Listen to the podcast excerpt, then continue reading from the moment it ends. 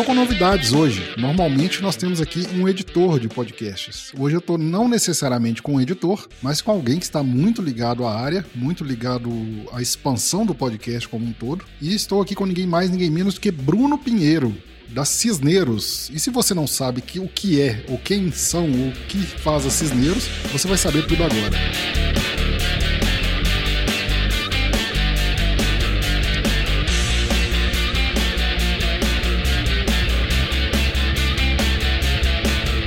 Bruno Pinheiro, se apresente para nós. Olá, senhora. É, antes de mais nada, é uma honra para mim estar aqui nesse, nesse podcast. Primeiro, porque faz tempo que eu não gravo. Segundo, porque eu sou um fã indescritível do seu trabalho. E terceiro, porque já passou gente de muito, assim, muito garbo aqui. Gente muito da hora, gente que tem muita história boa para contar. E eu fiquei felizão quando você me convidou. Então, obrigado. É um prazer estar aqui. Ah, que isso, o prazer é meu. E você veio praticamente quebrar uma, um protocolo, né? Porque até então, tirando o, o famoso Danilo Medeiros, que não era necessariamente um editor, a maioria dos que passaram aqui né, se, estavam firmados como editores, sejam dos seus próprios podcasts, sejam do, do, como editores profissionais, digamos assim. E você hoje não necessariamente está muito ligado à área, mas não necessariamente é um editor, né? Apesar de intimamente ligado ao podcast. Mas diz aí, quem é o Bruno Pinheiro? Bruno Pinheiro é de? Cara, eu sou aqui de São Paulo. São Paulo, capital. Com orgulho de dizer que eu sou de Interlagos, que é, para quem não conhece, é muito longe de tudo. é, e assim, eu cresci, vivi, morei a vida inteira aqui.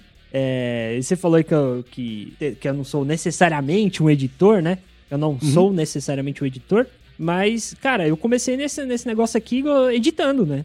É, o meu próprio podcast lá, lá atrás. E, enfim, falei, quer saber, vou, vou seguir isso daqui que eu acho da hora. Agora me lembre, qual era o podcast do Bruno? Cara, é uma, é uma. Eu devia trocar o nome lá do feed porque ele tá disponível para vergonha alheia, na verdade, né? Mas era o Ressaca Cast. Caramba. É, era bem, bem, bem trecheira, mas foi, foi um momento legal de aprendizado, né? Principalmente porque tava um período ali que a gente tava com todas as aspas mais tranquilo na vida de cada um. Eu era metalúrgico e tava com as sextas-feiras livres por conta de, de problemas da crise do Brasil, né? Ué, outra? É outra. Mas também nunca sai de crise, né? É, porque assim, quando eu entrei, tava tudo muito bem. Uhum. E aí ficou tudo muito ruim. e aí, pra não mandar a galera embora, eles fizeram aquele esquema de redução nas sextas-feiras. E aí eu falei, poxa, o que, que eu vou fazer da minha vida na sexta-feira? Não tinha banda, não tinha dinheiro, tinha os equipamentos guardados lá. Falei, juntei uns amigos, falei, vamos gravar esse negócio aí que vai ser legal. E foram quantos episódios do Ressaca Cast? Cara, a gente chegou a cento e pouquinho, assim, mais ou menos. É, foi. Se firmou, né? Porque, apesar de talvez não estar tá ativo mais, mas é. Existia a mítica dos 10 episódios, né, pra podcast aí. Existia não, ainda existe, né? Sim. Tava vendo esses dias em uma das pesquisas que 80% dos podcasts disponíveis da Apple tem menos de 3 episódios postados. Assim, todos os milhões, milhões, acho que não chega a um milhão de podcasts cadastrados, não tenho certeza, mas de todo esse volume gigantesco de podcasts disponíveis na Apple, 70% não tem mais que três episódios. É meio maluco isso, né, cara? É, pra galera que acha que é tão fácil assim, né? É, é simples, é fácil, mas também acho que quando envolve a parte que é o segredo do podcast, que é a dedicação e o empenho e a persistência, é onde a galera desiste. Às vezes compra o caro, né? Vai, não digo que caro, mas Cara, o podcast ele, ele é íntimo no rádio, não só pelo formato, que é o áudio, não só pelo estilo, pela estética, digamos assim, que é o jeitão de falar e trilha de fundo, aquela coisa toda, mas também na paixão, cara, muito na paixão. É verdade. Tanto é que hoje, assim, Bom, voltando um pouquinho, né? Eu sou. Eu tenho DRT de locutor. Eu comecei antes do, do podcast, comecei a estudar rádio e tal e tudo mais. E a primeira coisa que você escuta quando você pisa no curso de rádio, o pessoal fala assim: cara, rádio não paga nada. Quando paga, já é um sonho. Então, os caras fazem por paixão, os grandes locutores aí que a gente conheceu durante muitos anos. E eu digo os caras grandes mesmo, assim. É, eles não ganhavam dinheiro com rádio. Eles ganhavam dinheiro, sei lá, vendendo merchan. E aí eles, muitos montaram até empresas para poder disponibilizar isso, mas não foi, tipo assim, a rádio pagando para eles trabalharem, sabe? O cara fazia o nome e depois do nome ele conseguia, né? É, se manter com outros recursos, né? Fazia, sei lá, eventos, fazia próprio merchan, o cara... O nome dele era que vendia, né? Não, eu quero um anúncio no programa do Zé Fulano. É. Isso era muito comum. Você falou de evento, até uma história boa. Tinha uma época, acho que metade da década de 90, eu tava lendo esses dias, que segunda-feira, assim, existe uma figura no rádio, o senhor, o senhor sabe, se eu, eu vou te chamar de senhor, tá? Porque, enfim. É... Eu vou aceitar o senhor pelo senhorá, que é a marca. Exato. Não da formalidade toda, não. ah, não é porque eu gosto do senhor. Então eu vou te chamar de senhor por causa do senhor. Mas existe uma figura no rádio chamado o folguista. É o cara que tira uhum. a folga. E na mente do popular, assim, o folguista trabalha de fim de semana. No sábado, no domingo, depende da escala. Tinha uma época que os folguistas trabalhavam também de segunda ou de sexta-feira. Por quê? Porque os locutores invertiam as escalas para poder fazer evento, tipo, viajar para apresentar um evento, para apresentar qualquer coisa, eu digo desde uma vaquejada, que hoje nem, nem pode mais existir, desde um rodeio, até um evento de palco, um evento de empresa, porque os, os, esses profissionais da voz é, se, se firmavam desse jeito, cara. É uma coisa bem maluca, assim. Narrar bingo de igreja. É, também, cara. Ixi, quanto... A gente brinca, mas dependendo do tamanho da cidade, isso é um evento importante, né? Cara, eu não vou dizer nem do tamanho da cidade. O quantas vezes eu fui chamado e convidado. Ah, você quer aqui, ó, 100 reais pra você fazer o, narrar o, a quermesse aqui da minha paróquia, tá ligado? Isso aconteceu bastante, assim, né, no começo, assim, quando eu tava querendo ser locutor. Aquela coisa de voz fina. Como é que foi essa trajetória? Você fez o curso, fez, tirou a sua DRT, chegou a atuar no rádio? Então, a parada foi o seguinte, eu, vou voltar um pouquinho porque eu deixo até um abraço aqui para todos os meus mestres de rádio, porque hoje eu tô aqui porque eles realmente me falaram assim, cara, vai que dá. Foi um incentivo legal, porque se eu entrei no, no curso meio, ah, será que é, será que não é? Enfim, eu gosto de rádio desde pirralho. O que eu tomava de bronca, porque eu passava as madrugadas trabalhando em metalúrgica, escutando rádio, os caras ficavam bravos, porque em vez de eu estar tá com o protetor de ouvido, eu tava escutando rádio, é incrível. Eu sempre amei rádio, é, essa, esse esse instrumento aqui chamado microfone e tudo mais, eu sempre achei muito incrível. E num determinado momento eu falei, quer saber, eu tô aqui, tô trabalhando, acho que eu vou fazer a faculdade de rádio e TV e vambora, vamos estudar aí rádio e tudo mais. Só que o que ninguém me contou, e aí eu tô contando aqui para quem tá ouvindo, é que a faculdade de rádio e TV, você não aprende nem rádio e um pouquinho só de TV. Assim, você passa três anos estudando cinema. Você estuda cinema, você estuda cinema, Aí depois você estuda um pouquinho mais de cinema. Aí tem um cinema lá na Coreia que, que você estuda também. E a última coisa que você vai ver é o rádio. Lá no sexto semestre, sétimo semestre tudo mais. Quando eu entrei na faculdade, eu falei assim: quer saber? Acho que eu vou fazer um curso de locução. Porque, como meu intuito é editar, criar algumas coisas assim, eu preciso saber da parte técnica para poder orientar quem vai prestar o serviço para mim, certo? E não tem nada mais maluco do que um cara que tá dirigindo e fala assim: ó, oh, o jeito que você tá fazendo não tá legal. Aí você vai, ah, então, então como é que eu faço? Ah, não sei, muda um pouquinho aí, mas não tá legal. você fica, what, né? E eu vivi muito isso nessa época aí de faculdade, o professor falando, ah, não tá legal, muda um pouco. Aí você vai, mas o quê? Não, muda, caraca. Né? Então fui conhecer a ferramenta, como trabalhar a ferramenta. Entrei no curso de locução, lá da escola do Ciro César, né? E falei assim, será que dá? Será que não dá? Tal. E peguei. Nessa época eu tava desempregado, né? Tava só com a bolsa da faculdade, vendia trufa no farol de tarde para poder pagar as contas, o, o lanche do fim de semana com a, com a namorada, que hoje é esposa. Entrei lá no curso, consegui uma boa bolsa e a primeira oportunidade que deram, eu já peguei um estágio não remunerado lá na rádio de lá. E era assim, todo dia eu gravava, todo dia eu gravava, todo dia eu gravava e mandava pras rádios, mandava pras rádios. Aí um dia apareceu uma vaga de operador de som numa rádio aqui de São Paulo, uma rádio evangélica chamada Sara Brasil FM. Era basicamente para virar da, da rede que a rede é em Brasília, né? Pro break local de São Paulo. E eu passei seis meses lá, aprendi bastante como funciona toda aquela parte software, editei algumas coisas de comercial e tudo mais. Editava muito spot de 30 segundos. Tá aqui a locução, o cara joga a trilha aí e deixa bacana. Você vai lá e arruma, e faz aquela coisa toda lá. E aí eu conheci um, o coordenador da Rádio Nacional Gospel de São Paulo lá. E o cara falou: Meu, vem, vem ser folguista. E eu comecei como folguista, depois virei produtor, continuei fazendo locução. Aí um tempo eu saí da locução, fiquei só como produtor e mexendo lá nas pautas e tudo mais dos programas. E enfim, aí eu, depois de, sei lá, dois anos, em 2000, no começo de 2019, eu tava lá, depois que eu tinha terminado todas as tarefas, eu tava ali mexendo no computador e tal. E aí meu telefone toca, um número desconhecido, DDD diferente de São Paulo, atendo o telefone, alô, alô, eu gostaria de falar com o Bruno Pinheiro. Falei, é, sou eu mesmo, pode falar. Oi, Bruno, tudo bom? Aqui é o Léo Lopes da Radiofobia, tudo bem?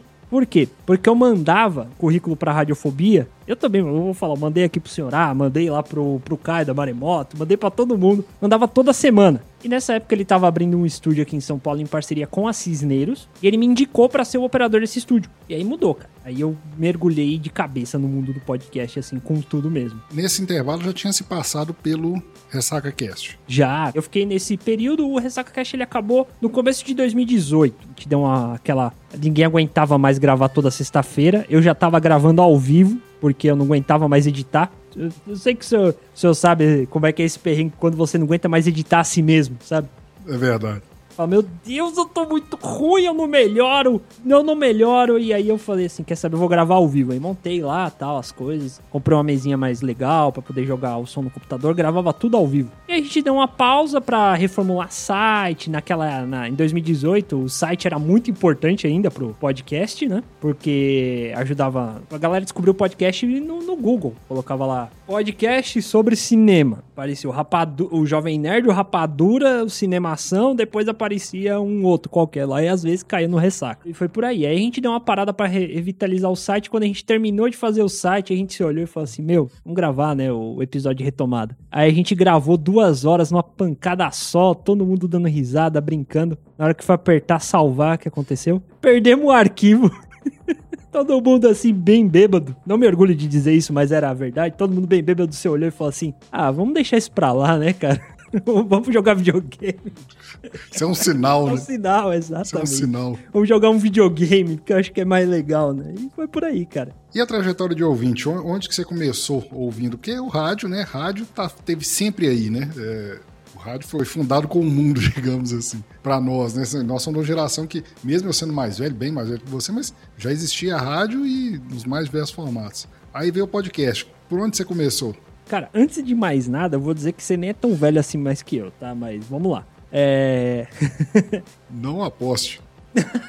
não, não, não irei, vai por mim. Mas. eu comecei, cara, porque assim, eu tinha uma web rádio, que era um projeto meu. Tem muito.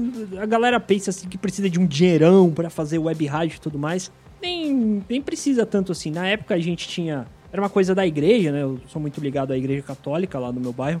E aí, eu gostando de rádio, estudando tal, o padre falou, ah, monta uma rádio aqui da paróquia. E era eu mais cinco pessoas. E assim, os podcasters que estão ouvindo aqui, você acha que é difícil fazer um podcast independente, que é três horinhas por semana? Agora imagina fazer uma programação 24 horas por dia sem parar, cara. É muita maluquice. E aí todo mundo que tava comigo nessa época foi saindo fora. Era eu e mais cinco, como eu falei, né? Tá, a galera foi toda saindo fora e ficou só eu. Aí um dia eu cheguei e falei assim: ó, não aguento mais, não dá mais pra levar isso sozinho. É um projeto de hobby que tá se tornando uma obrigação. Então vou deixar, vou deixar pra lá. Vamos cancelar aí bola pra frente. E nesse mesmo dia eu saí com alguns amigos meus, aí eu contando que a rádio acabou e tudo mais. Eu falei, meu, por que, que você não faz podcast então?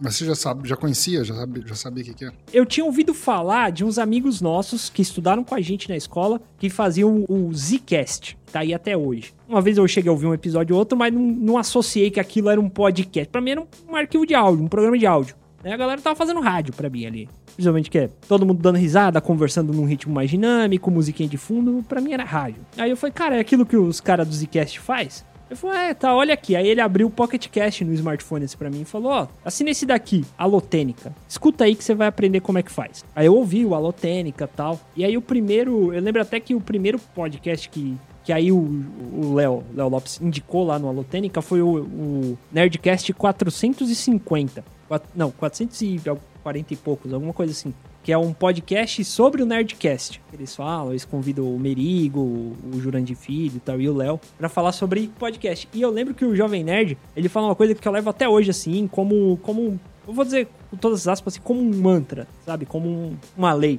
Ele fala assim: todo mundo pergunta: ah, que microfone você usa para gravar o podcast? Que gravador você usa para gravar o podcast e tudo mais? Aí ele fala assim: cara, antes disso, você tem que saber o seguinte: o que, que é isso, o que é isso que tem dentro de você, que paixão é essa que você tem que transformar em podcast. Isso é uma coisa muito. Assim, eu levo pra vida inteira, sabe? E, e cara, e aí virou cachaça, né? Toda semana um. Cara, isso aí bate com duas coisas que aconteceu hoje. Uma com você aqui, agora há pouco, a gente falando sobre quantidade de podcast que termina antes do, do 10, né? Você trouxe um dado até mais interessante, que qual a percentagem de episódio vai até 3. E eu tava conversando mais cedo com, inclusive com um cliente, sobre a questão da pessoa ter ou não paixão, ser ou não podcaster. Mas na, na essência da palavra, ser ou não, entendeu? Porque já vi várias vezes, e você com certeza já viu, podcast começando, você ouve, caramba, que legal isso aqui, que novidade, nossa, diferente. Cadê aquele, pô, sumiu do meu feed, não apareceu mais, ah, desistiu, parou. Não, o cara fazia bem, mas não era produtor, não gostava, entendeu? Eu acho que é, tá bem ligado, associado uma coisa à outra aí. É, cara, um dos motivos também que eu não tenho podcast hoje é porque eu falo de podcast. Eu respiro isso todo dia, né? Eu converso com todo mundo, eu converso com você, converso com, com a galera, assim. Minha vida é respirar podcast, é fazer projetos e tudo mais. Então, assim, a minha paixão hoje é podcast. Aí vira aquele. Um abraço até pro finado Metacast, né? O que os caras sentam para fazer um podcast falando de podcast, sabe? Metacast, eu ouvi muito. Putz, cara, era bom demais, cara, Metacast. Bom, aí veio as viradas, né? Você passou pela rádio, rádio web, rádio, podcast e nesse entre meio trabalhou com coisas diferentes, esteve sempre ligado a essa área, depois da metalurgia, sempre ligado à área da comunicação. É, aí eu comecei a, a aí eu, aí eu tive um sonho assim, tá ali, sabe? É, eu falei assim, a have a dream, eu falei assim, nossa, já pensou se eu consigo um dia viver de podcast? Olha que legal montar minha empresa, vou editar e não sei o que e tudo mais e blá blá. Aí eu descobri duas coisas. Primeiro que podcaster não tem muito dinheiro. então eles meio que não querem pagar. E assim, o esforço para editar um podcast para ele ficar legal mesmo assim é gigantesco, né? Sem dúvida. É uma coisa que eu sempre digo, tem gente que quando edita um podcast aí demora, sei lá, tô exagerando aqui, 40 horas, uma semana, 8 horas por dia para editar uma hora. Vai ser um programa final de uma hora. Eu não acho que precisa disso tudo. Mas também não precisa editar, que nem eu editava alguns programas lá das rádios que eu trabalhei aqui. O cara grava ali, enquanto ele tá gravando no computador, eu já ia selecionando as trilhas, a sequência de trilhas tal. Quando ele terminava, eu jogava no Vegas, sabe? E só jogava assim, por cima. Também não, não precisa ser tão porco assim, dá pra ter um cuidado a mais. Mas, mesmo assim, né, não sendo tão, não vou dizer zeloso, mas não ser tão perfeccionista, é um trabalho muito grande. Você sabe, cara, quantas horas você demora pra, pra editar um programa assim redondinho de 40 minutos que você termina e fala assim: não, tá legal. Esse eu vou entregar porque tá, tá do jeito que eu quero. É trabalhoso, é trabalhoso. É um e às vezes, é que nem eu já ouvi, isso não é. Caio Corraine já falou várias vezes na, nas lives dele, faz um programa por 100 reais, 150 reais, né? Então a conta não fechava. Então aí eu comecei a fazer frila. Fui, que nem eu falei lá, fui vender é, trufa no farol, é, fui vender meia, essas coisas, tá ligado? Fui fazer enquanto eu não conseguia esses trampos na rádio, né? Que foi esse, esse período aí que eu fiquei desempregado, né? Mas sempre voltado pra, pra comunicação, ou escrevendo texto, ou cuidando de alguma página do Facebook, é, essas coisas assim, entendeu? O curso que você fez foi técnico ou a faculdade? Você, concluiu a faculdade da área de então, eu não concluí porque eu inventei de fazer uma coisa, não sei se você já ouviu falar, chamada casar. Ficar rico, quis ficar rico igual. Eu vou ser igual o Mark Zuckerberg. Tu vou fazer faculdade. Não, falei assim, eu vou casar. Aí quando eu casar, eu volto à faculdade. Na verdade, assim, falando um pouco mais sério, né? É, brincadeira da parte. A gente realmente chegou um momento ali, metade de 2018, que, cara, a faculdade estava assim, extremamente cara, fugindo de todos os, os padrões, assim, é, teve diversos reajustes, enfim, não tava dando mais pra, se virar vendendo trufa a 3 reais no farol. Aí eu conversei com a minha esposa, na época namorada, e falei assim: ó, termina a sua, que falta um semestre, aí a gente casa, aí depois eu volto, vai dar tudo certo. E nesse meio tempo aconteceu muita coisa, porque a gente, a gente esperou 2019, juntamos dinheiro, casamos, aí assim que a gente casou, ela já, já engravidou, assim, logo na sequência. E aí, quando eu tava me programando para voltar pra faculdade, aconteceu duas coisas. Primeiro, eu entrei aqui na, na Cisneiros, né? E segundo, que foi um negócio, não sei se já ouviu falar, um acontecimento importante recente chamado pandemia. Caramba. Eu não consigo fazer um podcast mais, nem editar, sem que eu ouça Cara... essa palavra. Eu tô começando a cortar. O pessoal achar que não tá acontecendo. Coloca aquele pia assim quando a pessoa fala pandemia. Dando um berro. Não que eu esteja negando, mas nossa, já estressou todo mundo. Beleza, aí você falou aí em Cisneiros, né? Passou essa trajetória toda, sua esposa, supõe que ela concluiu? É, concluiu, concluiu. Deu, deu, isso assim, foi muito, muitas noites fazendo frila, muitas noites mas deu certo, graças a Deus deu, deu certo. Cara, o legal disso é que acaba que depois a gente dá mais valor, né? É o, porque quando é mais batalhado, você vê tanta gente com tudo na mão aí, posso falar de qualquer área, assim. Inclusive podcast, às vezes você pega pessoas com todos os recursos financeiros, inclusive, condição de comprar isso, aquilo, aquilo outro, e não tem. Aí você vê gente tirando leite de pedra aí e conseguindo, né? Tanto produzir como produzir bem. Mas é, é muito interessante isso. Aí você citou Cisneiros. Para quem não sabe o que é a Cisneiros. Aí agora eu vou entrar um pouquinho no institucional, né? Mas é, eu sempre brinco que a Cisneiros é como se fosse, a, com todas as aspas, a família Marinho da América Latina. Tem de tudo. Tem canal de televisão, tem canal de rádio, tem tudo. E tem o braço de mídia digital, que é a Cisneiros Interactive, que é onde a gente atua aqui no Brasil e tudo mais. E nós somos uma empresa de representação comercial, que é, o Country Manager aqui do Brasil teve a ideia, já que a gente tem um produto voltado para áudio digital, que é a Audio Edge, onde a gente tem o relacionamento e tudo mais, ele falou assim: bom, eu já trabalho representando a parte de mídia em áudio digital, ou seja, fazer anúncios no ambiente de áudio no digital. Então, eu tenho um espaço aqui, posso montar um estúdio. Aí eu trago meus clientes que querem gravar e a gente começa a produzir também e tudo mais. E era uma ótima ideia, é uma ótima ideia ainda. Só que o que, ele não contava é que uma semana depois que eu fui contratado, a pandemia apertou. Eu entrei em março de 2020. Eu lembro que um dia antes de eu fazer a entrevista aqui, cara, eu lembro que eu tava fazendo a pauta do jornal e já tava pipocando as notícias de, de Covid no mundo. A Itália, o pessoal tava nossa, tava muito feia a situação na Itália e tal. Eu lembro que eu virei pro meu chefe, assim, lá da rádio, e falei assim, cara, esse rolê aqui, cara, se apertar pra cá, nós para de trabalhar, como é que nós faz? Porque não pode deixar a rádio parar, a gente vai fazer de casa, como é que é? Ele olhou pra mim e deu risada minha cara. Pô, você não quer trabalhar mesmo, né, cara? Você tá acreditando nisso aí? Mas eu não condeno a atitude dele, não. No, no, começo, cara, assim, quem ouvia é surreal, né? Não dá para acreditar que ia chegar onde chegou. Eu não falo, não falo de negar, não falo de. Eu falo assim de. Se eu ouvir hoje em primeiro tempo, vamos, vamos trazer pro, pra ficção. Aquela ficção que o pessoal tá fazendo muito paralelo disso aí. O apocalipse zumbi, né? Você só vai acreditar depois que você vê, cara. Ah, não, tá começando a ter. Tem um zumbi ali na rua, isso, tá? Você tá drogado. Na hora que você vê mesmo, né? Aí, trazendo, voltando pra realidade, era isso. Cara, ah, vai vir uma pandemia. 98% você nem sabia o que é pandemia. Ataque de panda. e, cara, e foi maluco porque eu lembro certinho, assim. Era dia 8, 9 de, de maio. Não, era um pouquinho antes, vai dia 5, dia 4, alguma coisa assim. Na frente da rádio teve um bloco de carnaval. Então, assim, bloco de carnaval como hoje você não imagina mais. Galera louca, todo mundo sem camisa, se abraçando, aquela bagunça toda. 250 pessoas por metro quadrado? Exato, tava uma bagunça, tá ligado? Tipo, eu quase não consigo chegar no metrô pra poder pegar o trem, porque a galera tava ali naquela zona. Uma semana depois, cara, assim, bolsa caindo, o pessoal ligando, ó, seguinte, amanhã vocês não precisam vir trabalhar não, fiquem em casa que a gente vai ver o que a gente faz. Maluquice total. E aí, é, é onde eu digo, eu entrei aqui para quê? Eu entrei pra operar o estúdio, que é o que eu fiz até o momento. Trabalhei em rádio, operando estúdio, editando tal, sei o quê. Editando no rádio, né? Não quero me comparar a editor de podcast necessariamente, mas editor de rádio, que é diferente. A edição é edição, não vem, não vem com modéstia, não. Edição é edição. É diferente, se senhor se eu sabe que é diferente. o senhor sabe que é diferente. Tá contando aqui. Um off aqui. Comparando com quem faz esporte, por exemplo, eu acho muito parecido. Agora, com o pessoal que mixa, eu acho muito diferente. Mixa música, né? O pessoal da mixagem. Isso sim, isso. Você até citou o exemplo lá no episódio com o Luiz, né? Tipo. Sim, sim. Violão. Você, você vai gravar uma moda de viola. Pelo menos quatro canais. É dois do violão e dois da voz. Uma curiosidade aqui para quem não tá muito ligado a esse mundo, que eu tento andar nos dois mundos, assim, porque para tentar é, abstrair conhecimento mesmo, tentar captar conhecimento. Pessoal da, da, da produção musical tem muito para ensinar, eles dominam muito todas as downs é, que usam, entendeu? De forma.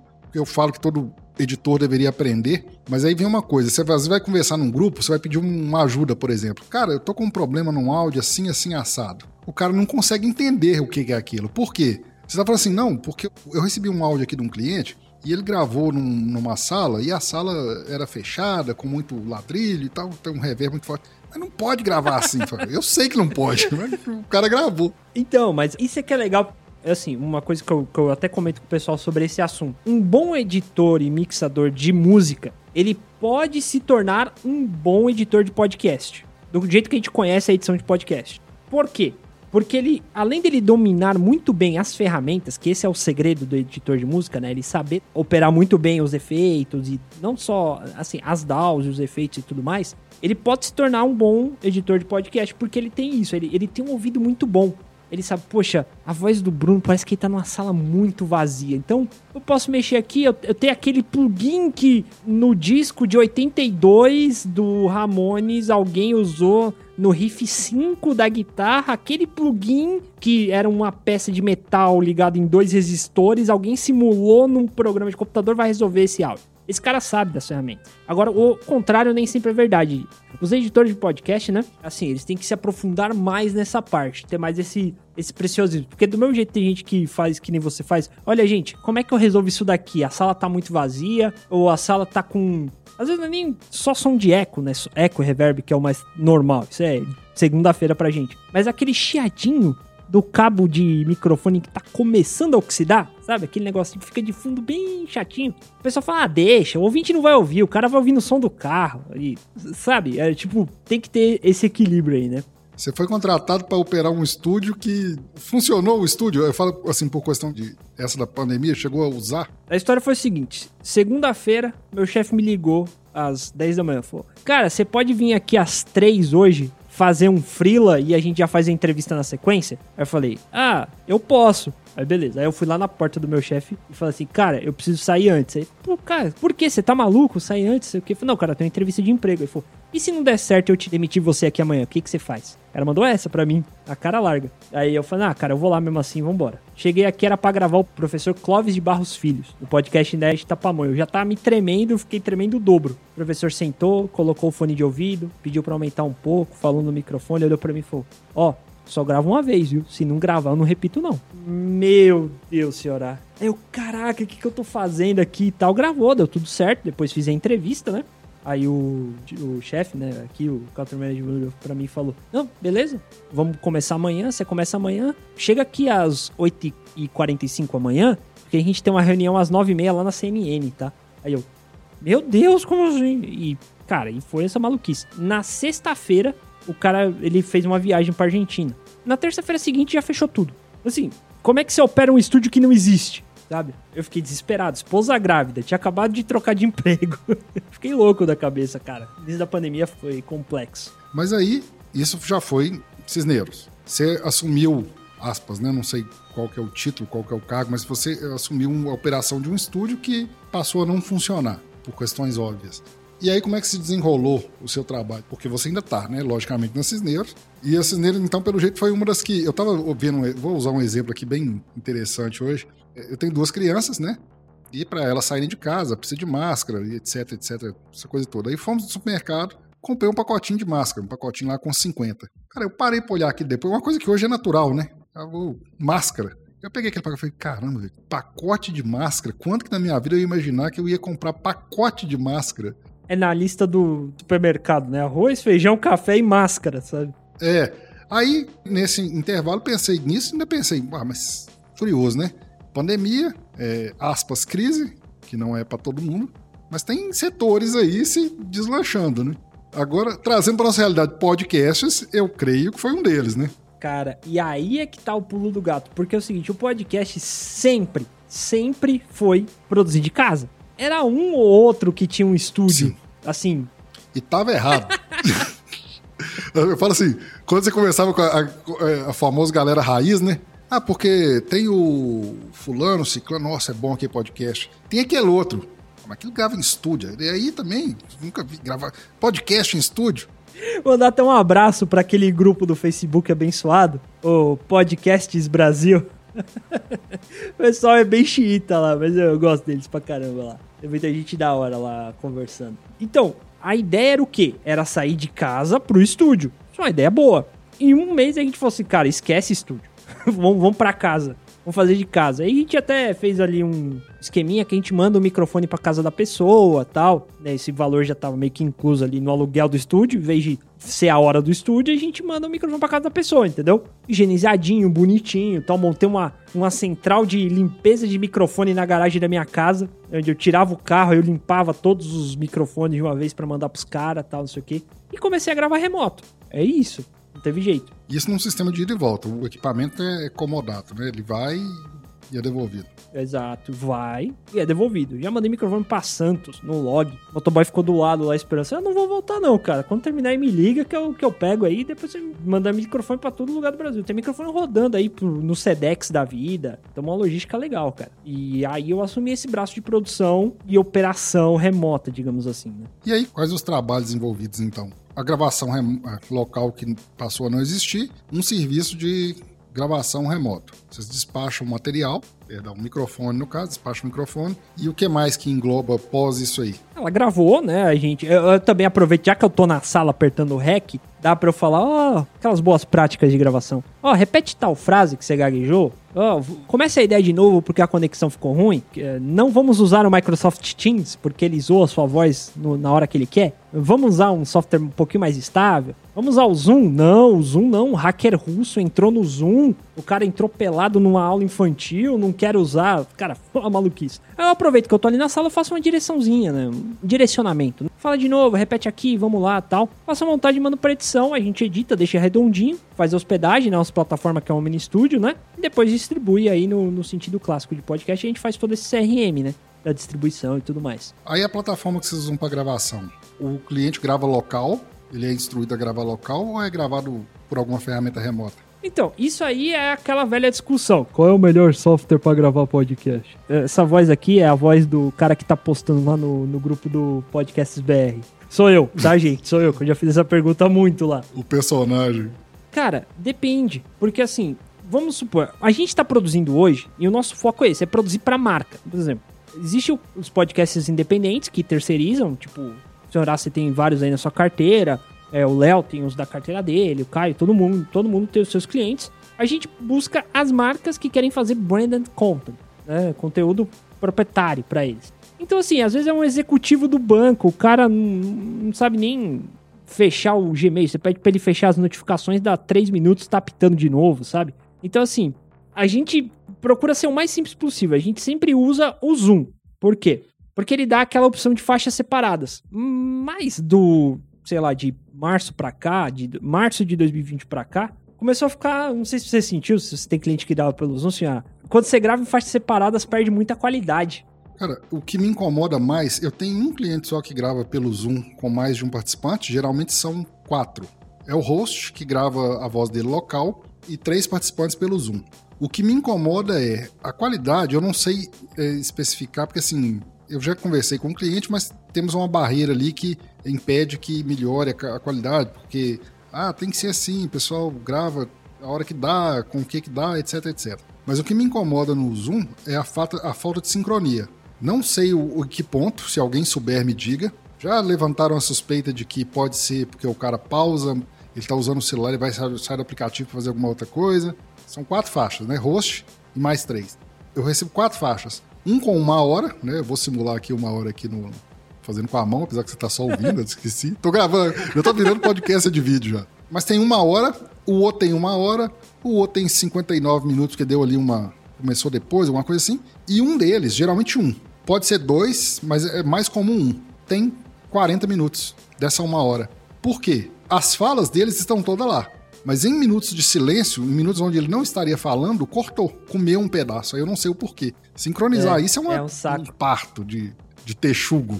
E, cara, assim, é, isso, isso é um dos bugs que eu senti esse ano, né? Aí a gente mudou pro Squad Quest, cara. Aí não tem jeito, Squad Quest ele resolve. É caro pra boné, mas resolve. É, mas a minha pergunta se gerou em torno disso, porque eu achei que vocês tinham uma ferramenta suas, proprietário. A gente usa o Squad Quest porque, assim, é, o nosso segredo aqui, até agora, a gente já mesmo 40 minutos de papo, a gente tá falando de produção. Mas o negócio da empresa é vender mídia em podcast. Né? É representação uhum. comercial. Mesmo jeito que na América Latina eh, representa Facebook, Google. Google não, Facebook, LinkedIn, o Spotify na América Latina, exceto no México. Aqui no Brasil não, né? Porque eles têm operação própria. Mas o, nosso, o negócio da empresa é representação comercial. Eu trabalho com a parte de produção.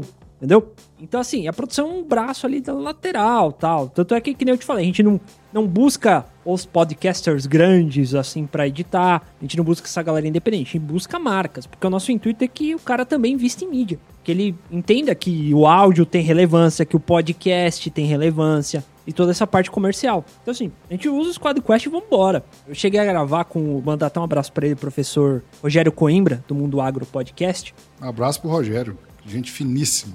Nossa, gente boa demais. É um projeto que ele tá apresentando aqui para uma marca aqui dentro, que é uma venda completa, que chama de 360 do áudio. A marca comprou testemunhais em podcasts, tá fazendo a produção, tá fazendo mídias, tá fazendo tudo que é possível de áudio Sabe assim, um projeto muito legal. A gente gravou com o Zencaster. E assim, não aguenta. Tem outra vez que falou assim: ah, cara, abaixa o Audacity e grava aí local, tal, não sei o quê. Mas aí depois pra você explicar pro cara como é que ele salva o arquivo na, no, no, no spec, né? É, na especificação certa pra subir pra pasta do Google. E... Aquela história, se você.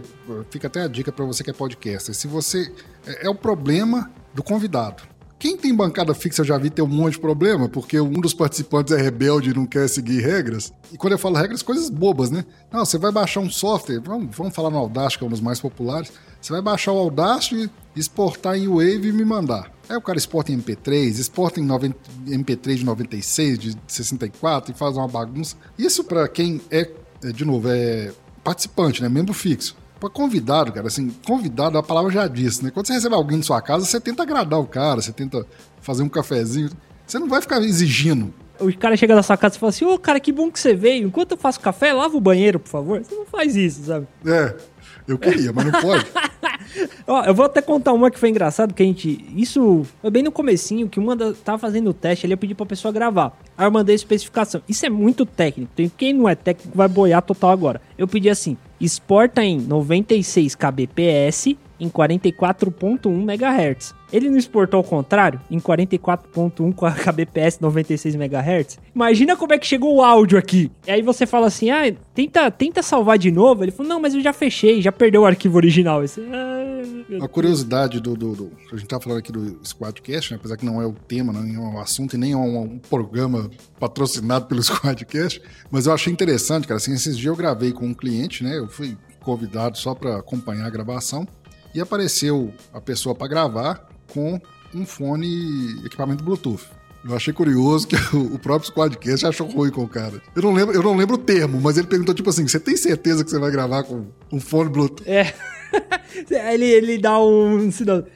A qualidade. A, como é que é? A especificação não bate. Alguma coisa assim. Nossa, achei incrível. Cara, mas é aquele, é aquele negócio, né? Assim, é, realmente ele é bem caro, né? Assim, para o custo dele para quem vai usar. Mas mas ele compensa no quê? Vamos gravar agora? É porque ele também, dependendo ali, ele é até quatro pessoas, né? Pessoal, é seguinte, seis horas vamos gravar? Vamos. Todo mundo entra, não precisa fazer nada. É só o host apertar para gravar e pronto, entendeu? É o custo-benefício, senhora. Tem jeito. E a gente usa essa porque é mais fácil também. Agora fica o alerta, né? Assim, mesmo com o custo, você viu o exemplo aí do Bluetooth, não adianta, cara. O cara tá lá com a internet, que até hoje existe, a internet de um mega, não adianta, você vai passar raiva. Teve uma vez que uma pessoa ficou bem, bem pistola comigo, porque o cara entra na, na gravação, eu vou orientar. Ó, desliga a notificação. Vamos aqui na configuração do comunicador, vai, do Webex, do Teams ou do Zoom, para você verificar se você tá usando o dispositivo certo. Porque às vezes não tá o cara, às vezes o cara tá com fone de ouvido e tá usando o microfone, tá com super microfone aqui e tá usando o microfone do, do notebook. É configuração simples, né? É o do, do webcam. O cara falou assim: Não, eu tô com o AirPods X, blá blá. O negócio custa o preço de um Celta, assim, sabe? E o áudio dele tava horrível. Tava no Zoom. Tava horrível. Eu falei assim: Cara, entra aqui. Vamos lá. O que que tá aparecendo aí? Tá aparecendo o Bluetooth do AirPod, blá blá blá. Eu falei, cara, então é o seguinte: eu vou pedir para você desligar o seu fone de ouvido. Ele, como assim? Desliga o seu fone de ouvido. Ele desligou o microfone do notebook, era 200 vezes melhor do que o fone de ouvido do cara. O pessoal falou assim: Nossa, realmente tá muito bom. O cara ficou bravo. E com razão, porque ele gastou um Celta num fone de ouvido, né, cara? Então. Mas não é culpa sua. Agora, uma curiosidade: aí você tem autonomia para falar assim, não, não vamos gravar desse jeito. Ou você tem que. acaba tendo que gravar então, de novo, você chama o convidado para sua casa, você faz o café para ele. Você não pede para ele lavar o banheiro enquanto você faz o café, né? Então, assim, a gente tenta sempre alinhar antes, mas a gente sabe das impossibilidades, né? E cada semana é um desafio. Tem dia que você fala assim, meu, hoje a gravação vai dar errado. Puta, o cara não quis aceitar o microfone, porque tem gente que não aceita você mandar o microfone pra casa dele e, tá certo ele, sabe? Pô, vou receber um negócio aqui na minha casa no meio da pandemia, não sei quem foi que mandou e tudo. Cara, tudo bem, tá tranquilo, sem problema. Você, meu Deus, vai dar tudo errado. Aí o cara entra, fala boa tarde, aí a voz desse, boa tarde, sabe? Tipo, porque a internet do cara tá horrível. Aí quando chega na hora de. Cara, aperta o botão REC, o papo flui com é uma beleza. Mas tem dia, cara, que você fala, não, hoje tá tudo bem, é só com a bancada fixa e não sei o quê. E dá tudo errado. Dá tudo errado. É complexo, cara. A gente tem autonomia para orientar. E a gente vai buscar o melhor. Mas também uhum. não é. Oh meu Deus, se você não fizer desse jeito, vai ficar horrível. Não, não é assim, claro. Me tira uma curiosidade. O que, que vocês mandam de equipamento? E deixa eu explicar a pergunta para não falar assim, nossa, que, que indiscreto. Jabá. não, não, não é nem isso, mas assim, porque a gente sabe que um equipamento não, é, não precisa nem ser complexo, um equipamento mediamente complexo na mão de um leigo pode. É isso que a gente está falando aqui. Se não for algo muito plug and play, algo muito, como é que fala assim, intuitivo, o cara vai talvez conectar lá e gravar da câmera do mesmo jeito. Você não precisa citar marca, só assim um exemplo. Qual é o cenário ideal, senhora? Placa de som externa, via USB, longe de todos os cabos de, de eletricidade, com um microfone, que nem a gente tá falando aqui, XLR, mais adequado pro seu ambiente. Cara, isso é muita coisa. É, a gente deu uma boa olhada e achou um microfone da, da Blue, é, que é o, o Snowball. Cara, ele é super tranquilo.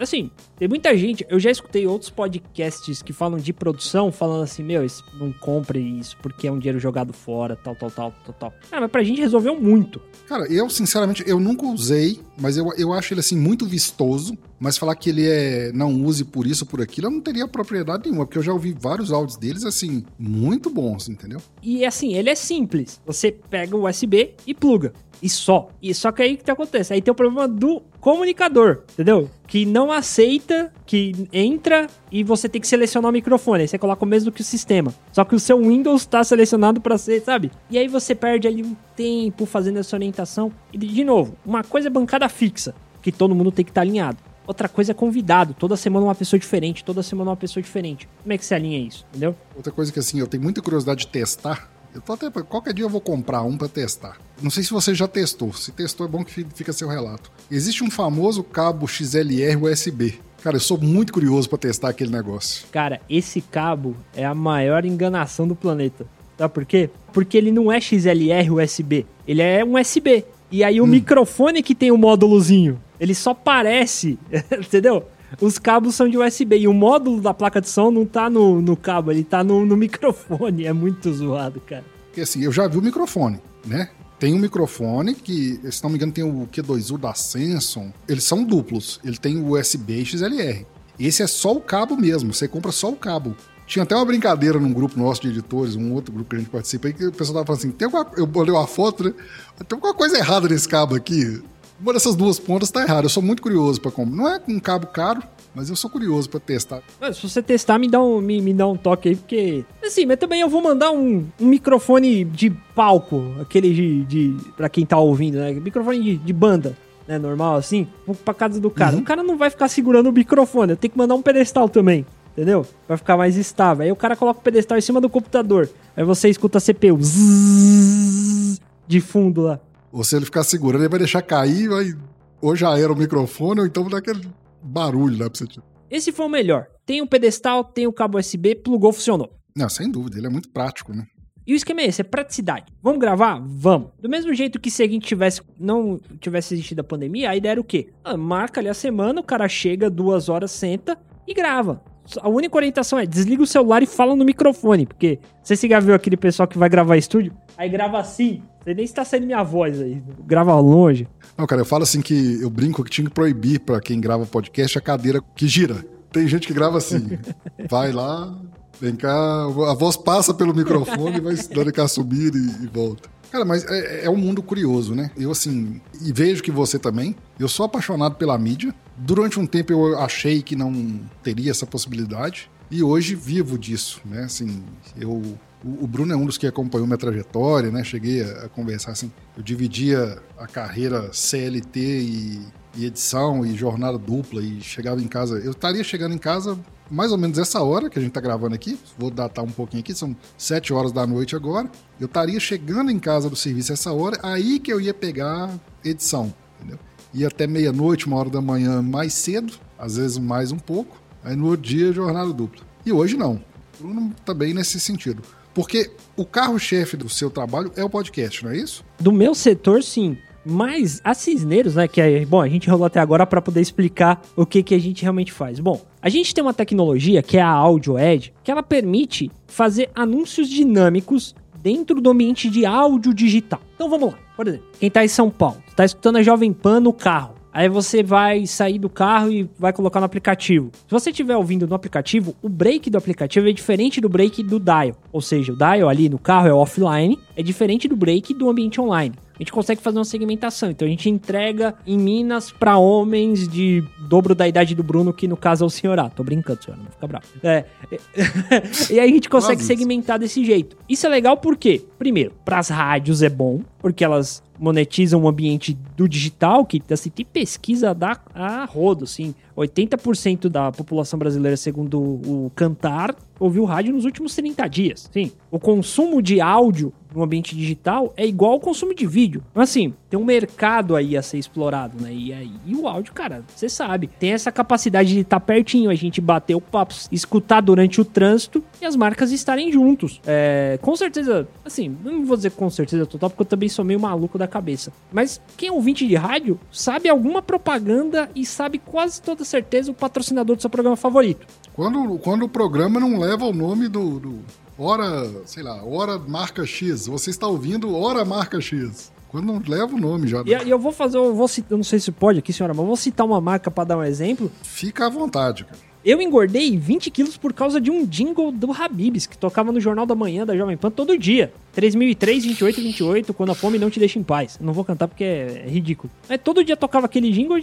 eu sabia o telefone do delivery do Habibs de cor, entendeu? Então, assim, essa relação do ouvinte com rádio ele é muito interessante para as marcas. Principalmente para apresentar as marcas, para considerar, para criar essa, esse fortalecimento de comunidade e tudo mais. Então a gente consegue fazer isso no digital. A gente faz isso aqui no Brasil desde 2015, né? Que ela, a empresa existe aqui no Brasil. A gente fala como se eu fosse dono, né? Mas não, sou só funcionário. E aí a gente trouxe essa plataforma que é a Omni Studio, que permite hospedar os podcasts, para a gente fazer a mesma coisa no podcast. E aí quem é mais antenado, que tá ouvindo a gente aqui, vai falar, pô, mas isso daí já existe lá nos Estados Unidos. É a tal da mídia programática em áudio. Só que não, aqui é, o que a gente faz ainda não é mídia programática, isso vai chegar lá, né? Porque a mídia programática é, você acorda de manhã, toma um café, abre ali a plataforma do Facebook e compra um milhão de anúncios de impactos. Seria algo parecido com um áudio que acontece lá nos Estados Unidos. Aqui no Brasil ainda não. Ainda é uma venda fechada. A gente vai ativamente atrás das marcas para que elas conheçam. Porque também se você abre, aí pode tocar qualquer coisa, assim, com todas as aspas, né? Não pode ser aberto porque a gente está monetizando não necessariamente o seu conteúdo, mas a, audi a sua audiência, entendeu? O seu trabalho hoje consiste em ir atrás das marcas, ou atrás dos podcasts, ou dos dois? Eu vou atrás dos podcasters. Para ir atrás das marcas, a gente tem um time comercial ativo. Em São Paulo são cinco meninas é, um abraço para elas se elas estiverem ouvindo. Cinco meninas que atendem as grandes marcas e, cara, a gente tem escritório em 16 estados do Brasil. Isso é legal porque, por exemplo, o senhor A é de Minas. Então, se ele tá escutando, vou citar aqui um, até um cliente dele, o Agro Resenha, do Paulão. Tá escutando lá o Agro Resenha. Ele vai escutar um anúncio de, pode escutar um anúncio de uma empresa de Minas. Eu, naquele mesmo episódio, vou escutar um anúncio de São Paulo, entendeu? E talvez na, na segunda marcação, né, porque é o, o cara pode marcar quantas vezes ele quiser, o senhor, o senhor A escute o mesmo anúncio que eu, que é um anúncio que tá segmentado nacional. A gente consegue Tipo assim, não fica dependente só do spot. Qual é a vantagem disso no podcast, por exemplo? Qual é a principal característica que todo mundo fala do podcast, assim, quando você. A galera da mais das antigas. Quando você pensa em podcast para uma marca anunciar, o argumento é, cara, seu anúncio vai ficar eternamente no ar aqui. O nome disso é cauda longa cara, vai ter um 20 até o fim da vida. Então, assim, o cara tá escutando um episódio que foi lançado em 2014, ele vai receber um anúncio hoje, de hoje, entendeu? Isso que é legal. Você ter essa possibilidade de monetizar essa cauda longa, audiência total do seu programa e não a audiência de um episódio, entendeu? E aí eu fico nesse trabalho árduo Sim. de ir atrás do pessoal, de convencer que isso é legal, falar, gente, isso daqui é importante pra podosfera e tudo mais, é uma maneira de monetizar, de rentabilizar. E eu trago a galera aqui pra dentro e a gente vai formando essas redes, né? Curiosidade, qual a tecnologia usada?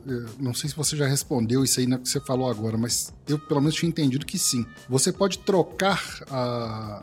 Porque vamos supor, você recebeu o episódio pronto. Igual no caso, vamos, vamos citar de novo aqui o Paulo Ozaki, o Agro Resenha. Você recebeu o episódio pronto. Aí entra uma, uma inserção né, via dinâmica. Essa inserção pode ser trocada com o tempo ou não? Ela também passa a ser do áudio ali. Esse é o segredo, porque justamente é isso, ela é dinâmica. Se você baixou, vou até tentar citar um, um, episódio aqui pro Paulo ficar feliz e lembrar que eu, que eu falo. Ele entrevistou o Cavaleiro das Américas no episódio 195. Se você baixar esse episódio hoje, vai, dia 2 de, de agosto, né, foi a data do lançamento, sei lá você vai receber as campanhas de 2 de agosto. Se você baixar no dia 3, já vai ser outros anúncios. Por quê? Qual é o pulo do podcast? Pode parecer repetitivo para quem já escuta, mas o podcast ele não tá no Spotify. Ele não tá na Apple. Ele é tocado pelo Spotify, ele é tocado pela Apple. Ele tá num servidor. E a gente entrega esses anúncios a nível de servidor, entendeu?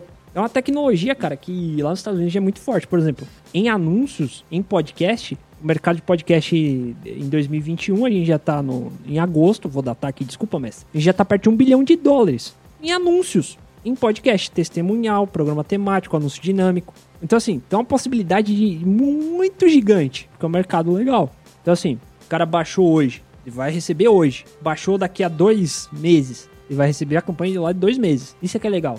Outra curiosidade técnica: uhum. o anúncio tá lá. Não tem uma opção, por exemplo, fazer um paralelo aqui, Spotify, que eu assino e aí eu ouço, não ouço os anúncios. Não é esse o formato. Não é. Uma vez o anúncio disponível lá no Hosts. Porque não é um serviço de assinatura, né? Não é um serviço. Não. E assim, qual, qual que é a ideia aqui, tá? Um, a gente monetiza, isso é legal. E dois, que o ouvinte não crie raiva do seu programa. Porque por que, que o pessoal tem raiva do YouTube, por exemplo, dos anúncios? Eu vou citar uma marca de entregas muito grande no Brasil, que acha que podcast é podcast em vídeo, que hum. todo mundo tem raiva dela porque ela é muito interruptiva no YouTube. Você vê o mesmo anúncio cinco, seis vezes no mesmo vídeo. Mas por quê? Porque interrompe o conteúdo. E a ideia aqui é o quê? É que o podcaster indique aonde vai entrar esse anúncio. Então, por exemplo, você, senhora, você terminou de editar lá o Agro Resenha 197. Vou dar trabalho pra você aqui na edição. Coloca um pi depois, a gente brinca que eu falei o nome do título. Ah, não pode falar, não sei o que. Qualquer papagaiada assim. Você editou lá um 97, aí você fala, Paulo, eu vou virar o bloco em 10 minutos e 32 segundos e em 23 minutos e 32 segundos. Vai ter um sobe trilha desce trilha. Quando o Paulo for subir lá na, na Omni, ele vai indicar nesse ponto certinho que ali vai entrar um anúncio. Ali não é interruptivo. Não tá atrapalhando o conteúdo, não tá cortando e, e começa, oh, compre, compre batom, compre batom. Não, não é assim. Deixa eu fazer uma, uma observação pro querido ouvinte aqui. Deixa de ser chato, você que. Já vi já. essa discussão. Você já deve ter visto essa discussão. Nossa, o podcast do fulano é até legal. Tá até com mente aqui quem é, mas não vou citar o nome. Não quem reclamou, mas era até o cliente. O cara, assim, tem um programa muito bacana. Com, com ele tem algumas inserções, né? Acho que não trabalha ainda com, com vocês, mas ele fazia, né? Algum, aí o, o ouvinte, ah, mas tá legal, mas tá demais. Cara, isso é negócio, entendeu? O, o cara que chegou nesse nível, esse é o pessoal. O cara que tá usando serviço da, da, da Cisneiros, que está trabalhando com o Bruno, tá, que você está ouvindo um spot vez por outra, que você está ouvindo um spot mesmo que regularmente, essas são as pessoas que estão com visão e acreditando no podcast como mídia. Porque a galera que está produzindo totalmente independente, sou muito grato a elas também, mas é o seguinte: uma hora vai cansar, entendeu? Não quer dizer que quem está produzindo e, quem está se monetizando não vai cansar, mas tem outro campo de visão. Ó, isso aqui é um trabalho, isso aqui é um tô ganhando. Ou no mínimo, no mínimo, tá se mantendo. Eu tô, eu tô, falando assim, não tô falando que todo mundo tá ganhando rios de dinheiro, não sei cifras, né? Também não é a questão. Mas quem produz podcast sabe. Se a partir da hora que você não precisa mais gastar dinheiro com uma coisa que geralmente talvez era um hobby seu ou uma paixão, já é um lucro, né? Ó, eu produzo podcast aqui agora e tem três meses que eu não gasto um centavo. Que o que entra zera, né? Tô jogando para baixo aqui. Já é ótimo imagine o lucro, né? Mas isso tem que existir. Tem que existir anúncio, tem que existir essas parcerias comerciais, porque é o que faz a mídia crescer e andar. E eu insisto, senhora, o problema é a linha editorial. Tá? Todo programa ele tem que ter um formato. Uma coisa que nós brasileiros gostamos é da repetição. É, isso na produção audiovisual, até tem um, um grande cara que, que fala isso direto, que é o Silvio Santos, que ele fala: por que, que eu repito tanto Chaves, repito tantas novelas? Porque o pessoal gosta de ver de novo a mesma coisa. E aí eu vou mais a fundo. Não é que a pessoa gosta de ver de novo o mesmo conteúdo. Ele gosta de ver de novo o mesmo formato. Que a prova disso é só ver o Jornal Nacional. Uhum. Muta o Jornal Nacional da segunda e muta o Jornal Nacional da terça. Coloca os dois vídeos para tocar ao mesmo tempo naquelas montagens do Instagram exatamente igual. É o formato. Começa de um jeito, tem uma vinheta, corta pra câmera tal. No rádio é a mesma coisa. Tá aí os talk shows, né?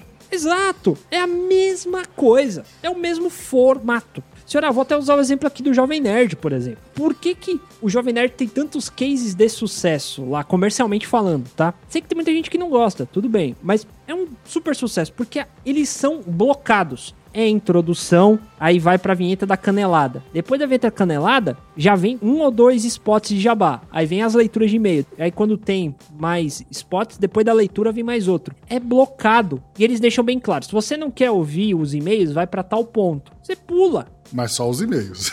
Só os e-mails. Mas o que eu quero dizer é o seguinte: o pessoal gosta do formato, dessa linha editorial, entende? E não atrapalha o conteúdo. Tanto é que depois disso, o cara vai embora conteúdo demais. Você pega o GugaCast, que geralmente ele começa já com um spot e na virada das histórias, porque ele é blocado também, são vários e-mails de várias histórias que ele conta. Entre um e-mail e outro tem um sobe trilha dessa trilha. Ele coloca às vezes um spot ali ou outro ali. Isso é legal. Não é isso que incomoda. O que incomoda na publicidade hoje é ser interruptiva. E aí você pega, por exemplo, eu vou fazer aqui casos que a gente já fez. Por exemplo, teve uma campanha inédita aqui no Brasil que a gente fez, foi uma campanha para Natura, de um produto dele chamado Todo Dia. Foram 31 dias de campanha, 31 spots. Todo dia um spot diferente com uma comunicação diferente voltada para o podcast. Rolando só em podcast da nossa rede aqui. Pô, super bacana, super diferente. Não, lembrando, não vai tocar no meio da pergunta do cara pro, pro entrevistado. Não vai tocar no momento que o cientista está fazendo o desenvolvimento de uma ideia. Não vai tocar no momento que o diretor de arte está falando sobre uma obra. Não, vai tocar no momento certo, momento que não interrompe, momento que a mensagem é bem-vinda. Isso é muito legal, cara. O YouTube não faz isso, né? O YouTube insere lá aleatoriamente, não é isso? Então, isso é uma dúvida que eu tenho e vou pedir pro pessoal me, me ajudar aí. Porque, assim, até onde eu sabia, ele ia inserindo aleatoriamente a cada 5, 6 minutos. Só que esses dias eu fiquei sabendo que o produtor do vídeo é que escolhe também. Eles devem ter mudado, porque eu já vi vídeos até relativamente curtos. Vou, vou apoiar, já coloquei dei play em vídeos longos que tinham lá um, dois a cada X minutos, entendeu? Aliás, um, dois não, um a cada X minutos. Já vi um vídeo até mais curto, que na hora que eu olhei aquela barrinha, ela tinha tanto ponto amarelo que eu falei assim: ah, não, eu não vou assistir isso aqui, não. é verdade. Provavelmente foi um, um canal de cortes, aqueles que estão na moda hoje, será? Ah, caramba. Já recebeu proposta para fazer podcast em vídeo, senhora? Conta pra mim. Não, ainda não. Ainda não, porque assim, eu defendo uma coisa, até andei conversando muito isso com o Luiz Borges, lá do Cachaça Prosa e Viola, sobre a, a democracia da mídia podcast, né? O fato de qualquer um poder produzir eu estou aqui em Sete Lagoas, Minas Gerais, conversando com o Bruno, que está lá em São Paulo, e essa falta de barreiras, né? Eu acho que o podcast presencial, ele é muito legal, né? Ajudou o nosso produtores do podcast, aspas, tradicional, uhum. se é que existe isso. Eu acho ele meio limitante. Igual eu falo assim, Aí eu resolvo começar hoje aqui um podcast, né? Em vídeo, presencial, em vídeo, etc. Aí vou, viro pro Bruno, Bruno, vamos gravar? Bom, então beleza, pega seu carro e vem aqui pra Sete Lagoas. Não, não, obrigado, entendeu? Ou seja, ou eu já tenho um bom caixa pra. Aqui, ó, toma aqui, passagem, hospedagem, ou vou chamar só locais, entendeu? E você citou o Luiz, eu esqueci de falar uma coisa que eu digo toda semana pro, pro Paulo. Eu trabalho muito com o Paulo, né? A gente já fez bastante coisa aqui. É, cara, o meu sonho de vida, eu vou me sentir realizado no dia que sentar eu, o Luiz e o senhor, senhor A, do lado de uma fogueira para tocar viola e escutar a história. Aí vai ser o dia mais feliz da minha vida, de verdade. Chimarrão e carne. Eu escutei aquele o episódio de vocês lavando a loucinha, ela falou: "Caraca, como eu queria estar tá ali". Meu Deus. Nossa. Cara, eu ouvi uma terminologia esses, esses dias para trás, foi até um cliente meu que entrevistou um, um cara e o cara é do sul. Só que assim, o meu próprio cliente falou assim: nossa, eu converso com dinheiro do sul, mas nunca tinha ouvido, ouvido essa coisa dessa, desse formato, desse termo. O cara falou assim: não, porque terminando o podcast, né? A gente podia marcar um dia tal, a gente se encontrar e assar uma pecuária. assar uma pecuária. Gostei. O cara mais, mais específico impossível. A gente podia assar uma pecuária. Entendi.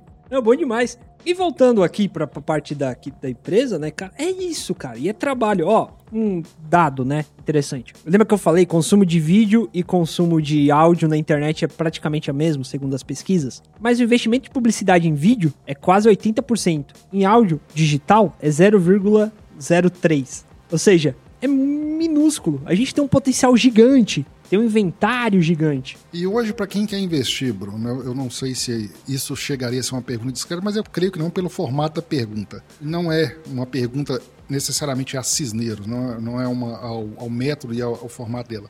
Mas o investimento geral em publicidade em áudio, principalmente podcast, né, que a gente está falando, ele é menor do que o investimento com a publicidade em vídeo? Você sabe me dizer isso? Hum, cara, assim, é, é mais caro, tá? É mais caro do que você investir em vídeo, mas tem um valor maior. Essa que é a parada. Vamos comparar aqui. Você, provavelmente, senhora, deve ter visto algum vídeo no YouTube hoje, certo? Quantos anúncios do mesmo anunciante você pulou? Todos. É a mesma empresa. Você Sim. pulou todos. Então, assim, cada impressão ali, ele gastou centavinhos, né? Quando você tá escutando o podcast com a tela fechada, o celular no seu bolso, você tá no metrô e você é impactado, Nem se o cara falar pule 30 segundos pra não ouvir esse, eu vou pular. Exato. Tem um valor. E você fala assim: ah, um anúncio aqui, olha que legal. Poxa, o, vamos usar o Paulo aqui, as orelhas dele devem estar ardendo agora.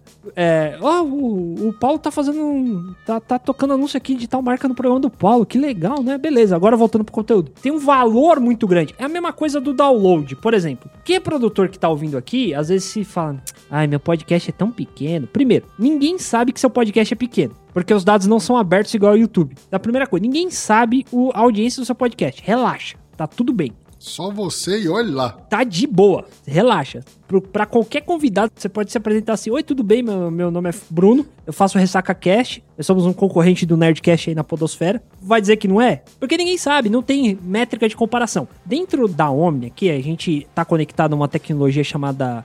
A Omnia é de uma empresa chamada Triton. Então a gente tem um ranking de todos os podcasts que estão conectados a essa tecnologia, a gente consegue ranquear ali. É legal, é um retrato da América Latina, mas não quer dizer todo o universo ainda. Mas é um começo, né? Ah, o ranking do Spotify. Eu vou dizer pra você que eu não confio. Bruno, Bruno Pedro, pessoa física, Bruno Pedro Ricardo, CPF X, PTO, não confio no ranking Spotify. Não confio no ranking do Podcast Addict. Ah, e no Chartable? Cara, eu também não confio. Por quê? Porque não é real. Você não vê o número, você vê a posição. Então tudo bem, primeira coisa. E aí, cara, uma coisa que a gente tem que parar de comparar é view do YouTube com download. São duas coisas completamente diferentes e eu não digo isso porque uma é vídeo e outra é áudio. Eu digo porque o comportamento de quem tá consumindo aquele view é diferente de quem tá consumindo um podcast. Tem um podcaster que ele coordena uma rede chamada Fumble na Net, que é o Danilo, muito de boa. Ele fala o seguinte: ele dá um bom exemplo pra gente ver como é diferente. Coloca um vídeo no YouTube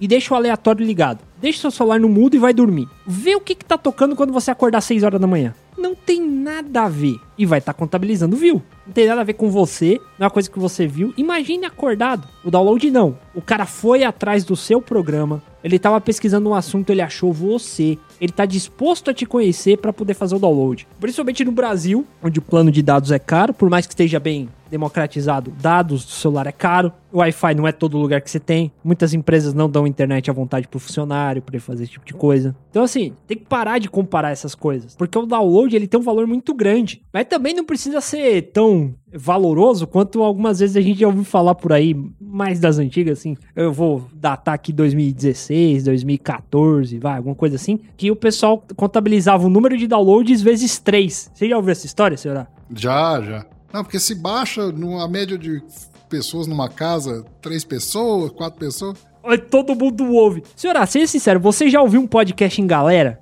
nunca. Eu vou dizer que eu escutei uma vez só. Eu nunca ouvi. E olha assim que, pra falar assim que já tentei, baixei passei pra alguém, igual no caso aqui, esposa. Ah, não gostei disso aqui não. Sabe? E a ideia era o quê? Não, porque se você baixa na empresa e coloca no servidor, a galera não vai baixar no site e vai ouvir do servidor. Quem garante? Sabe? É, um é um. Não é um, cara. Tem a, a Omni, no caso, ela é até certificada pelo IAB Tech Lab 2017. Quem é mais ligado aí no- nos podcasts dos Estados Unidos, teve um dia lá que ele chamava é, Crash Downloads, alguma coisa assim. Que foi um dia que depois que esse documento, os hospedadores de podcast dos americanos se certificaram, tipo assim, teve, teve relato de gente que acordou e com metade dos downloads. Eu lembro disso. No dia do lançamento, cara, eu tenho, eu tenho 15 mil downloads. Depois dessa certificação foi pra 7. Por quê? Porque essa, essa, essa padronização considera um download, ele padroniza o que é um download. Um download é uma requisição única no servidor de pelo menos 60 segundos de conteúdo. Ou seja, eu sempre dou exemplo, eu tô no trem, o trem é aberto. Então eu escuto o podcast streamando no Spotify, eu escuto conectado. Mas depois do trem eu pego o metrô. No metrô não tem sinal. Então eu vou lá no Pocket Casts, baixo o arquivo completo e continuo escutando. Isso na métrica antiga contaria dois. Hoje só conta um, porque é um usuário único, né? Um agente device único ali que tá fazendo o arquivo no, no mesmo servidor. Então, assim, o valor do download é muito maior do que o valor do, do view do YouTube, né? Existe uma, uma- aquele clichê, mas eu acho ele super válido, né? É um clichê do, do podcast desde não sei que ano, mas muito repetido e que eu acho super válido, que endossa isso que você tá falando. Quantas vezes você pôs X pessoas numa sala para falar para elas? Ah, mas eu só tenho X downloads. Eu não vou falar números, porque senão aí o cara vira, né? Ah, então esse é o número mínimo que eu tenho que ter para ficar bom, né? Não, não existe isso. Mas, né, aí você tá lá falando pra X pessoas. Nossa, mas meu número é só X, que pequenininho e tal. Mas você falou pra X pessoas, você deu oi pra X pessoas hoje? Exato. Se bobear, se bobear só o cara do ônibus que entra lá, oi, desculpa trabalhar a sua viagem, eu estou aqui vendendo, minha- podia estar matando, roubando. Esse, esse sim, mas. Exato, você que tá fingindo que tá dormindo para não responder esse cara, provavelmente você não falou oi pra esse X de pessoas, né? Esse é o poder do áudio, cara. É comunidade, entendeu? É, é- é assim, é você tá falando o que te move pra um X de pessoas que querem te ouvir sobre o que te move, entendeu? Cara, me move muito o assunto família. né? eu sou pai de um menininho que vai fazer um ano daqui a pouco. Eu gosto muito de ouvir coisas sobre paternidade, sobre criação de filhos, tal, não sei o quê. Eu dou o meu tempo pra uma pessoa que é apaixonada por falar disso, falar o que ela acha pra mim. E aí lá estaria uma marca de produtos ligados à área, sei lá, infantil, alguma coisa assim. Não vou falar nenhuma marca porque eu quero patrocínio. Dessas daí eu preciso, senhora. Fralda, você já saiu das fraldas? Não, senhor, vai fazer um ano agora, cara. Um ano agora. É um, cara, fralda é uma fortuna investida que a gente não vê. Dói, dói o coração. Mas é, são, são fases incríveis, cara. Eu tive duas meninas, vendo quando eu brinco com minha esposa, ah, vamos ter outra. Ela, você tá doido? Ô Bruno, partindo pro finalmente aqui, uma pergunta que eu sempre faço, é, se você achar delicada pra você, né, porque como prestador de serviço da área, às vezes fica, ah, mas falou de fulano, não falou de mim e tal, mas eu sempre terminava os papos editados pedindo uma indicação, algo que você ouve, algo que você gosta, uma forma de, de expandir a podosfera para outros lados, né? Se você não se sentir à vontade por conta de questões profissionais, fica à vontade. Cara, assim, é, eu, eu vou indicar uma rede e um podcast, tá? Ótimo. Primeiro, quem gosta de esportes americanos, escutem o- os podcasts do, do fumblenanet.com.br. Tem o podcast Fumble na Net e vários outros lá. Assim, eles falam de esportes americanos. Então tem NFL, que é futebol americano, tem beisebol, tem hockey e tem basquete. Deixa uma ignorância agir aqui. Em português. São podcasts em português. São, são todos em português. Olha aí. Eu nunca imaginei que ia ter um podcast falando de beisebol para brasileiros, mas tudo bem. Cara, assim, tem. Não é um, são dez. Que massa. um falando da liga de beisebol e mais nove, um de cada time. E tá crescendo. Porque eu ia falar, a liga futebol americano, né, a NFL, tem um podcast pra cada time. Então assim, quando começa a temporada, cara, cara fica frenético produzindo, tipo, toda semana tem episódio, a agenda de cada um, aí eles convidam, ó, meu vai jogar contra o seu, então vamos gravar semana que vem, aí a gente posta o mesmo episódio nos dois. Uma rede muito louca, cara, é um universo maluco. Só ali tem 180 programas, ah, é incrível. Escutem, você que gosta de futebol americano, escutem o Fórmula Net. E é bem editado, bem sonorizado. São podcasters com aquela paixão que tem mesmo de, cara, eu vou falar do que eu gosto. Isso é muito legal. E o outro é até uma brincadeira que a gente fazia lá no Ressaca Cast, não posso deixar de citar, o Zcast. Né? Primeiro que eles estão aí há muito, muito tempo. Eu acho que tá quase desde 2014, seis anos. E, cara, eles falam de tudo. Eles começaram muito com cultura geek e tal. E como eles são da academia, eu digo da academia, eles são formados em química, sempre estudaram bastante. Eles fazem muito podcasts de história, podcasts sobre drogas, por exemplo, sobre o contexto social das drogas, histórias por olhares diferentes, cara. É muito legal. E sem contar que eles têm um episódio especial, uma série que eles estão fazendo de RPG. Aí você vai falar, senhora, a RPG é muito clichê dentro do podcast. O Nerdcast faz, tem podcast só de RPG, não sei o quê. Não, mas o podcast deles acontece no interior da Bahia na época do Lampião. Olha aí. Então é história incrível, cara. Então, escutem lá. Cara, eu preciso confessar que depois de 48, porque eu comecei um pouco tempo atrás, pouco, pouquíssimo tempo atrás, eu resolvi jogar RPG. Olha aí, cara, que bacana. Depois de idoso, eu resolvi. Eu não jogar dama na praça, já que não pode, eu fui jogar RPG online. que isso, senhora?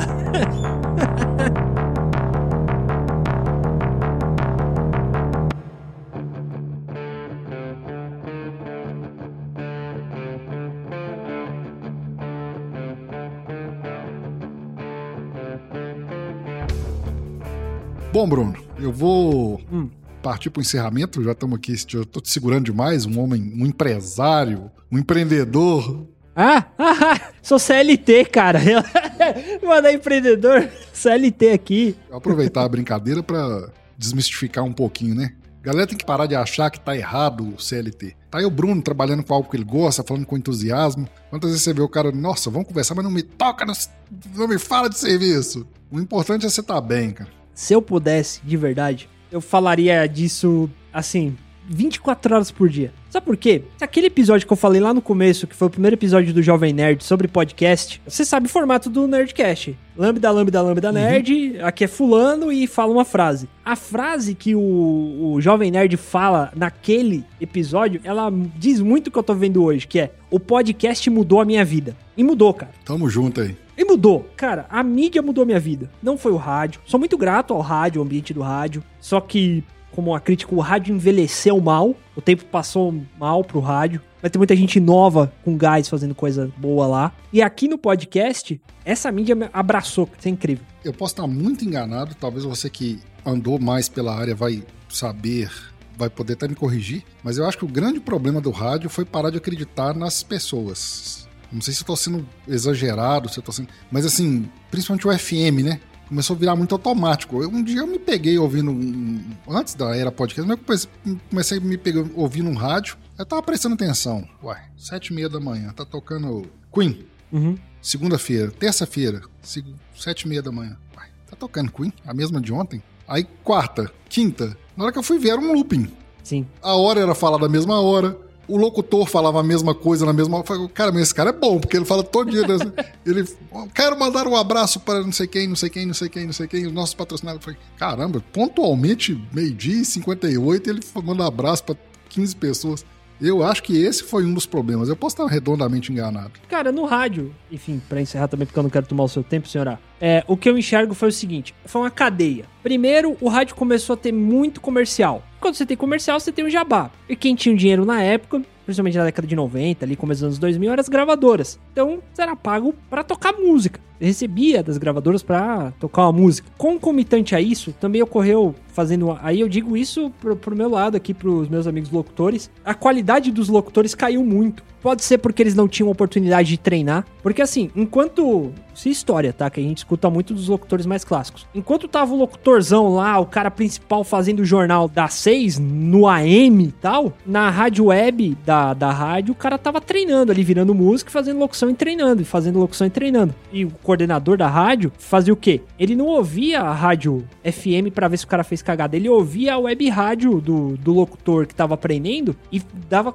Não, podia não ter ninguém ouvindo lá, mas ele ficava escutando o cara pro cara melhorar. O cara não entrava na rádio só para levar papel, trazer notícia, é, dar prêmio comercial colar adesivo. O cara que tava produzindo ali tinha oportunidade de fazer alguma coisa. Quem não era bom locutor ia pra sala de produção, ficar do lado do programador musical e ficava ouvindo. Aí o cara falava assim: ó, traz o CD X lá porque eu vou pegar tal música. Escuta aqui a música comigo que quer ser boa. E o, o produtor, ó, já separa sete CDs de tal estilo que eu vou selecionar aqui junto com você, sabe? Tinha essa, essa oportunidade. Então, assim, muito jabá, qualidade dos locutores caindo. Aí o cara fala assim: ó, vou tocar mais música que dá mais dinheiro, tira o locutor. Foi uma bola até o momento que isso explodiu. Bom, então para os cortes do podcast do Papo Editado, nós vamos deixar aqui. Bruno falou que quem ouve rádio está errado.